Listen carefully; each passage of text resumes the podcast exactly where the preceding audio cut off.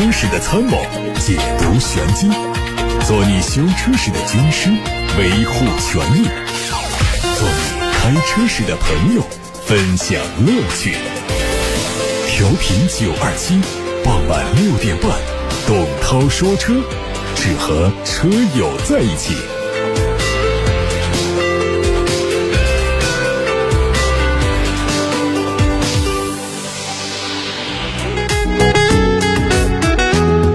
正在下班路上的车友们，晚上好，我是董涛，欢迎听董涛说车。稍后可以回答大家的选车用车提问。我们先看新闻。日前，沃尔沃汽车 EX90 中国首秀活动在上海举行，世界树智能安全体系正式发布，全新纯电旗舰 SUV 沃尔沃 EX90 同步开启中国首秀。世界树智能安全体系和沃尔沃 EX90 的到来，标志着沃尔沃汽车重塑电气化时代的出行安全新秩序，树立汽车行业智能安全新标杆的决心。世界树智能安全体系是沃尔沃汽车基于原生纯电平台推出的汽车智能安全技术体系。它把交通出行的安全从主被动安全融合电动化、智能化的时代趋势，进一步扩展到车内、车外、车身和人本四个不同的安全空间，构成一个新时代的全面安全体系。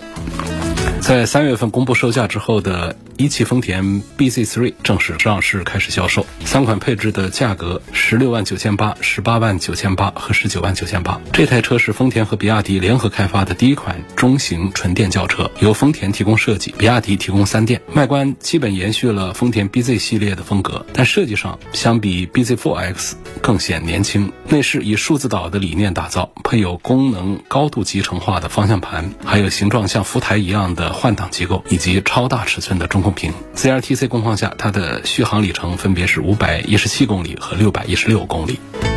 上海车展期间，长城全新打造的中国第一个六乘六超级越野平台全球首秀，和超劲共创的长城炮第一款六 X 六车型耀世登场。基于 Hi4T 越野超级混动架构打造的中国第一款大型高性能混动皮卡山海炮插混和混合动力同台发布，提供了新能源皮卡的最优解。引领中国皮卡4.0全场景智能新能源时代。与此同时，全球智能豪华乘用皮卡2023款乘用炮换新上市，汽油车的官价是十二万六千八到十五万九千八，柴油版的官方价格十三万三千八到十六万六千八，增配不加价，还享受五大购车好礼。上海车展前夕，长安马自达真我有我品牌之夜在上海中国船舶馆盛大启幕。马自达中国第一次对外发布了电动化时代的转型战略和目标愿景，以及和长安汽车建立全新的合作模式。长安马自达发布了全新的真我自我品牌主张和五大服务标准，以及在新的发展阶段打造产品3.0、用户3.0、数字化3.0的行动规划。在进入第二个产销两百万辆时代之后，长安马自达将会为中国市场用户打造高价值品牌体验，作为2023年的战略发展核心。日前，2023款哈弗赤兔正式上市，新车推了 1.5T 高低功率加七速 DCT、1.5升自然吸气加两档的 DHT 三种动力选择，六款配置，价格从八万二千八到十二万八千八。与此同时，为了让更多年轻用户购车无忧二零二三款哈弗赤兔贴心准备了畅享四重礼，上市就有惊喜。作为哈弗品牌面向 Z 世代阵营的主力车型之一二零二三款哈弗赤兔以更加超值的价格带来超酷的颜值设计、超强的动力性能、超全的实用配置，打造八万元级高能潮范 SUV。中保研刚刚发布了二零二二年的第二批碰撞测试结果，这次涉及到十四款车，其中七款是新能源车，分别是蔚来 ET5、理想 L8、比亚迪护卫舰零七、极氪零零一、领跑 C 幺幺、一汽大众的 ID 六 Cross。和福特电马测评结果显示，耐撞性和维修经济性方面，蔚来 ET5、极氪零零一、一汽大众 ID.6 Cross 三款车型获得良好 A 的评价，三款车型获得一般，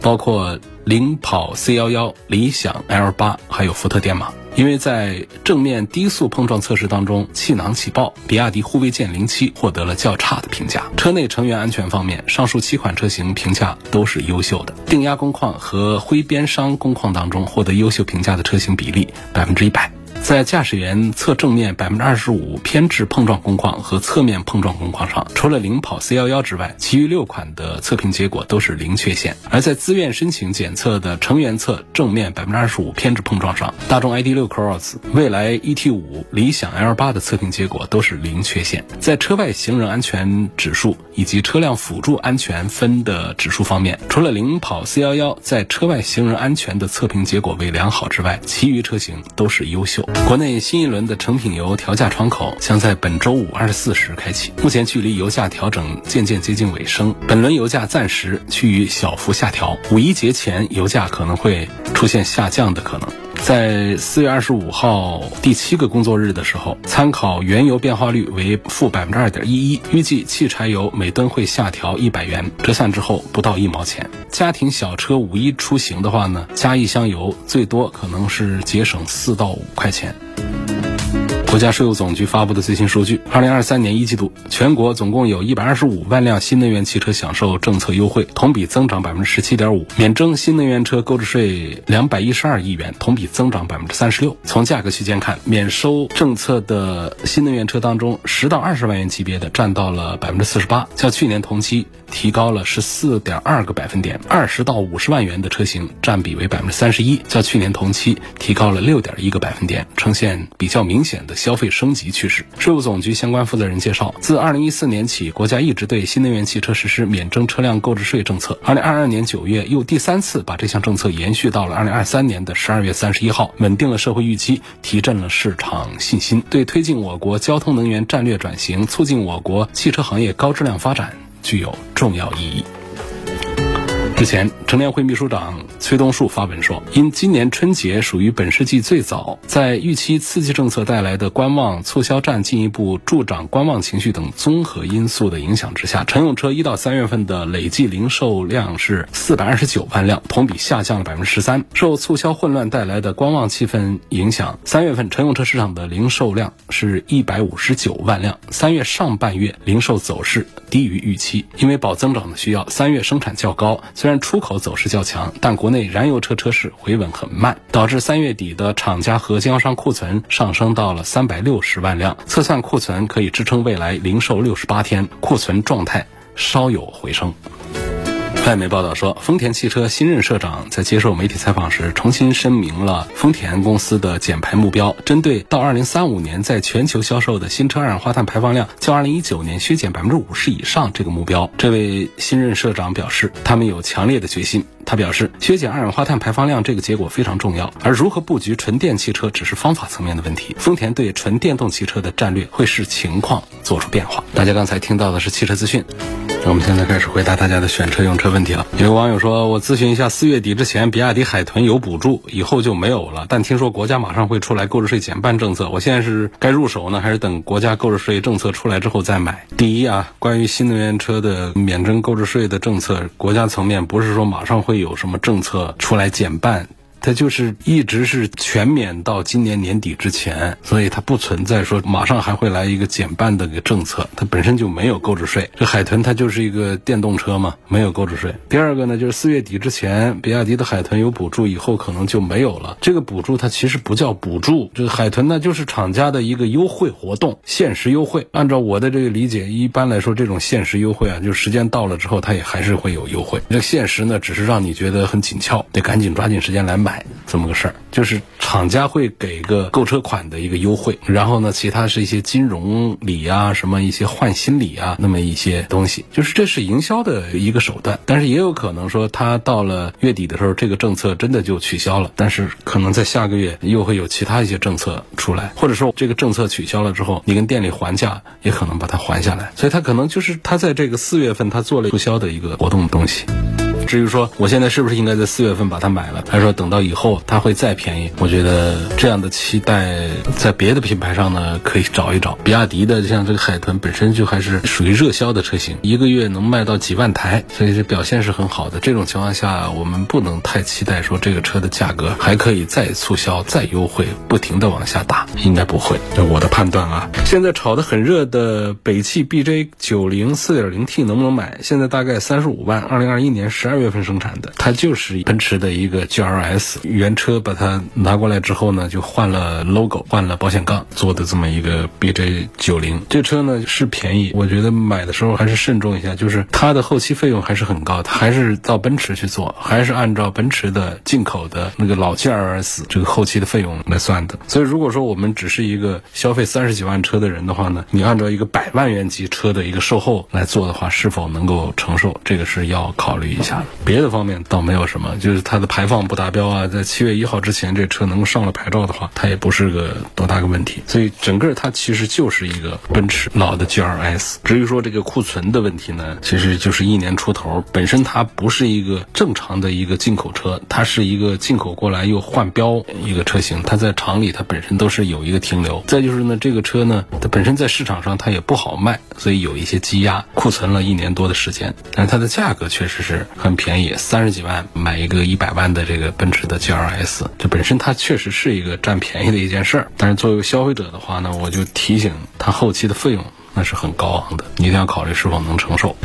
想了解对比一下雷克萨斯的 ES 三百 H 和宝马的五二五 Li，极少有人这样来做对比。我总有这样一个感觉，这个观点就是，当你在关注这个雷克萨斯 ES 的时候，我就不跟你推荐别的车了。我觉得你就适合这个车，不适合这个车的，一般来说都不会看到这儿来，都不会关注到这儿来。你都已经关注到这儿来，所以你对这个品牌有好感，对 ES 这个车型有好感。那既然是这样子的话，那么别的车跟它在做对比的话呢，这个没有多大个意义。可能我这个话呢说的比较婉转，甚至在婉转当中是带着倾向性。这个倾向性来自于哪里呢？有两点，第一个呢，就在过去啊，它确实在营销上这些套路讨人厌。第二个呢，这车呀开的真是打瞌睡，一点提不起精神来，不管是。是它哪个车吧？什么 E S I S，什么 R X，什么这些 S U V，就是它有自己车上的那种性格的特征。这个特征的话，确实跟我的汽车的喜好之间的差异太大了，太偏了。一定有一部分人会很喜欢这种开车的感觉和这个品牌的印象，那么这部分人就很适合买这个车。所以常常有人问到这样对比的时候，我就说，当你已经在关注、表现出这个兴趣的时候，你就不用道听途说说奔驰的 E 级怎么样啊，宝马的五系怎么样，奥迪的 A 六怎么样啊，雷克萨斯 E S 怎么样，就不用这样。对比啊，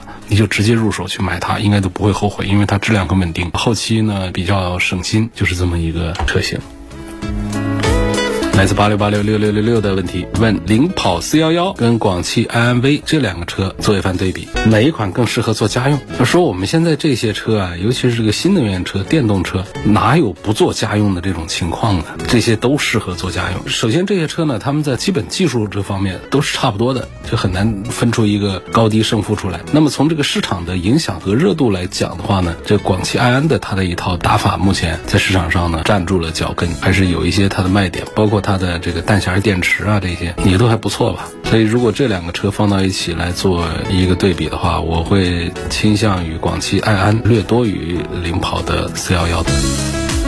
贴膜，贴膜是个什么话题？发一个完整的一段话过来，我看看是要咨询贴膜的什么问题。坦克五百新上市的混动怎么样？二点零 T 的发动机肉不肉？其实也不用担心这个二点零 T 的发动机肉不肉了，因为我们要把这个二点零 T 的一个发动机把它调的不肉的话，其实是不难的，是做得到的。而且在这个混合动力里面的话呢，它有电机之后的话呢，就是零百提速的这么一个动力水平的话，基本上就不用担心，因为有电机来做补充。长城家的这套。混合动力呢，它有省油的这个成分，它也有动力更强劲的这种做法，所以这个不用担心这个车跑不动。就是它的 Hi4T 这一套东西，三十几万，我觉得可以考虑。坦克五百原来的这套动力的话呢，说实话我还对它有意见，因为我在开非新能源的纯油的坦克五百的时候，我觉得它的动力衔接做的并不好。虽然说是个 V 六，配的是九速手自一体，这个规格很高，但是它开它的平顺性啊，包括它的绝对动力表现，并不能让人满意。那么。相反讲的话，就是它这一套插电式的混合动力会在动力性能上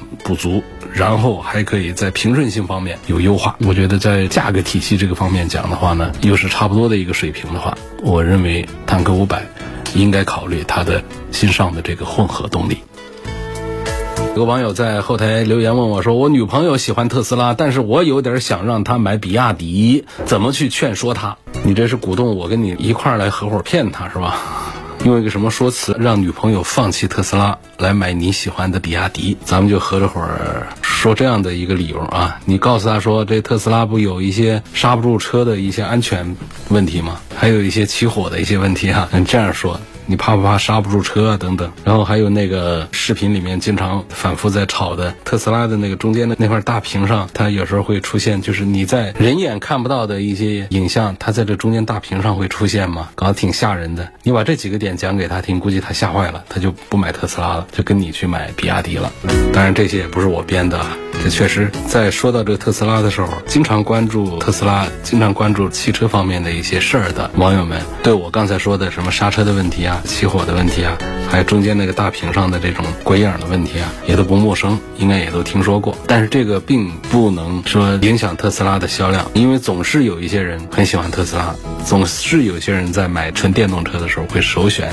特斯拉。就这部分人。哪怕不是很多，也足以让特斯拉一个单车一个月能卖到几万台，成为现在最畅销的新能源车。所以，我其实从这个角度讲，你女朋友喜欢特斯拉，她是跟随主流。就这个选项的话呢，就是基本上你买了特斯拉之后，你也会在特斯拉身上得到很多的惊喜。相对于这个比亚迪的产品来说的话，其实特斯拉整体上它在性价比上，它肯定是不输给比亚迪的，因为它整个在行业里面，它就现在的价格体系已经做到了同等产品的最低水平。然后他自己还能够保住利润，这个不能眼红他，因为他已经让你买这个车比买别的车更便宜了。至于说他挣多少钱，那是他特斯拉的本事了。但相对讲，比亚迪现在也是在中国品牌当中是最牛的一个新能源车品牌。但跟特斯拉在一块儿做这方面的对比的时候，可能目前还是在追赶特斯拉的过程当中。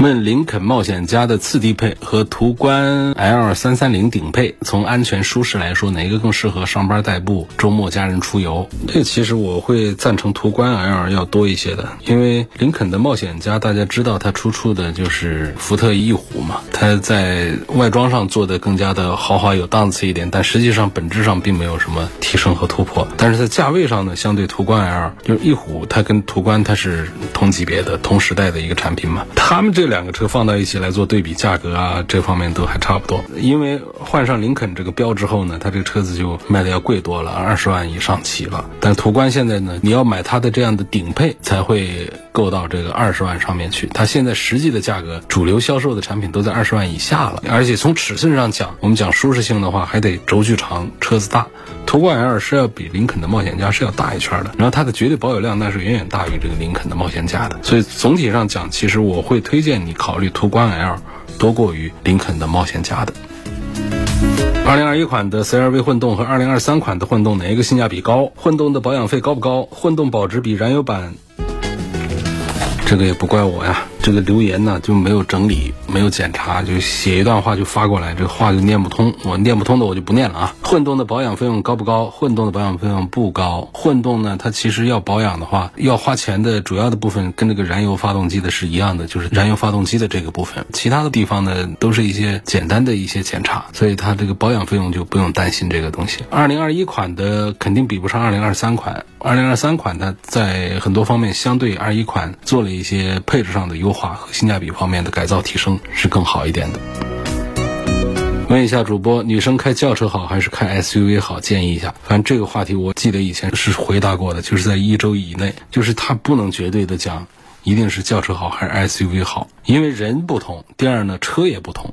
啊，有的人他喜欢这样，有的人喜欢那样。另外呢，他有的车呢，他轿车做的很男性化，有的 SUV 他做的也倾向一些女性化一点，都有。这个不存在说女生建议开轿车啊，男生建议开 SUV，好像 SUV 就大一些。那轿车也有比 SUV 大一号的，SUV 也有做的很小巧的，所以这个问题不能回答一个绝对值出来。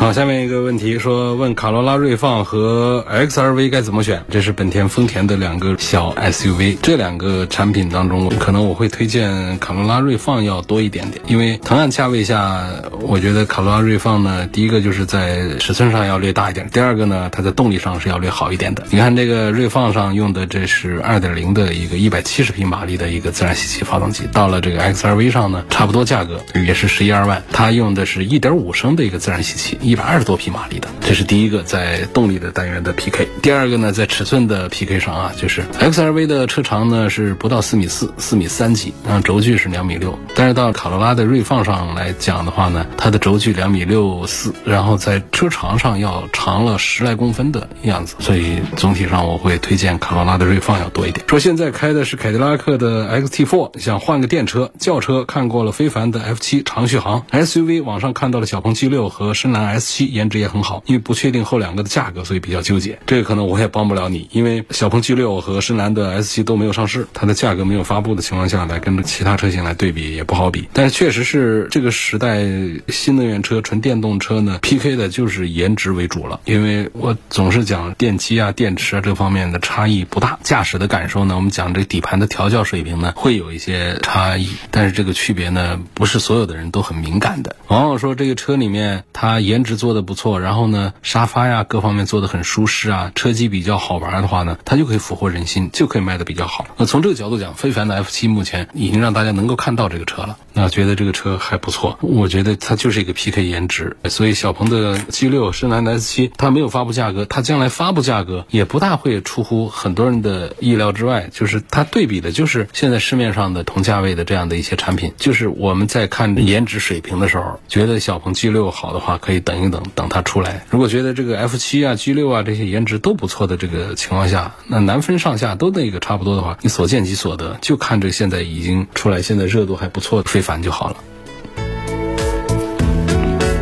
问昂科威 S 和标致五零零八、四零零八该怎么选？男士开。东风标致里面呢，你可以多考虑一下四零零八。但是我觉得，当它和昂科威的 S 在一起做对比的时候，我还是赞成昂科威 S 要多一些。第一个呢，整个这个企业情况呢，上汽通用的是略好一点点，那比东风标致的略好一点点。另外呢，昂科威它整个在市场上的绝对保有量、绝对值是要更大一些的。然后第三点就是昂科威 S 的产品力啊、价格优势啊，它其实都不输的。就这个。昂科威 S 的价格目前的优惠呢，也应该是有个好几万块钱。那这样来说的话，东风标致的这个产品的话，其实它的价格上的这个优势就不明显。那如果说像这个昂科威它没有多少优惠的话，这个时候我们可以考虑，像这标致车现在就是确实是在优惠幅度上做的不是很大的，像它本身的标价标的比较低，所以跟这个昂科威在一起的时候对比的话呢，觉得它有一些优势。但昂科威它打折卖之后，我觉得当它和东风标致的四零零八、五零零八在一块。儿的时候，我就会赞成考虑这个昂科威 S 多一些。这是回答的是来自微信公众号“董涛说车 Pro” 的几个问题，请推荐一个信息权威准确的汽车销量排行榜。你就上“董涛说车”微信公众号啊，前两天不刚刚发了一个大的榜单吗？把整个的这个三月份的销量列了一个顺序出来了，SUV 拉了一个榜，MPV 拉了一个榜，轿车拉了一个榜，一目了然哪些车卖得好。有具体的销量，这个数字是很准确的。这是综合了多个平台给出的一个数据，我可以把它找出来跟大家分享一下啊，同步一下。四月十九号发布的董涛说车微信公众号上的三月全国汽车销量排行榜，这个榜的数据来源呢是以乘联会的零售销量为主的。你像轿车，轿车我们讲前十的话，卖的好的是谁呢？比亚迪的秦、海豚，第一名、第二名。都被比亚迪给拿走了，一个月卖四万多台，海豚卖两万多台，然后排第三位的是广汽埃安的 S。所以刚才有个朋友为什么说在推荐领跑和这个埃安的时候，我推荐了埃安，这个道理就在这里。埃安的 S 排在第三位，然后上汽大众的朗逸、东风日产的轩逸、五菱宏光 mini EV，原来。霸过榜首的啊，这个现在掉下来，连这次上海车展，上汽通用五菱都没有参展，出了什么节奏上的新情况？第七是特斯拉的 Model 三，第八是广汽本田的雅阁，第九是一汽大众的速腾，第十是一汽丰田的卡罗拉。我们只说前十位啊，因为实际上在我这个微信公众号上呢，还做了一番功课，列出的是排到了将近两百个具体的车型的排位，连一个月只销一台的车都算上来了。那么一个月销售为零台的车其实是有很多的。就没有列进来了。那么再看 SUV，二零二三年三月份 SUV 的销量排行榜啊，第一名特斯拉的 Model Y，第二名是比亚迪的宋，第三名是比亚迪的元。它在轿车里面有两个车进了前三，它在 SUV 里面又是有两个车进了前三。第四名长安汽车 CS 七五 Plus，第五名是长城的哈弗 H 六，第六名又是广汽埃安的 i N Y。第七名是华晨宝马 X 一，第八名一汽丰田的荣放，第九名一汽红旗 HS 五，第十名一汽大众的探岳。其实我们说排进前十位的，基本上月销量都上了一万台以上。你像这个特斯拉的 Model Y，还有比亚迪的宋，他们都是四五万台往上走的。那明显的排到十名开外的，就是一万左右、一万以下的为主了。列的 SUV 呢，从销量只有一台的东南汽车 DX 三来算起的话，就是总共有三百零二个车参与了这个排名。然后 MPV 也说一下吧，MPV 第一名还是别克 GL 八，但是第二名提醒一下，很多人没有注意到的，腾势 D 九上到了第二名，它月销量过万了。然后第三名是广汽乘用车的传祺 M 八。一二三名，第四名是塞纳，第五名是传祺 M 六，六是艾力绅，七是格瑞维亚，八是五菱加辰，九是凌志，十是广汽本田的奥德赛。好，董涛说车今天就到这儿，感谢大家收听和参与每天晚上六点半到七点半钟直播的董涛说车。错过收听的，欢迎通过董涛说车的全媒体平台收听往期节目的重播音频。他们广泛的入驻在微信公众号、微博、蜻蜓、喜马拉雅、九头鸟车架号、一车号、微信小程序梧桐车话以及抖音等等平台上，找到董涛说车就找到了我。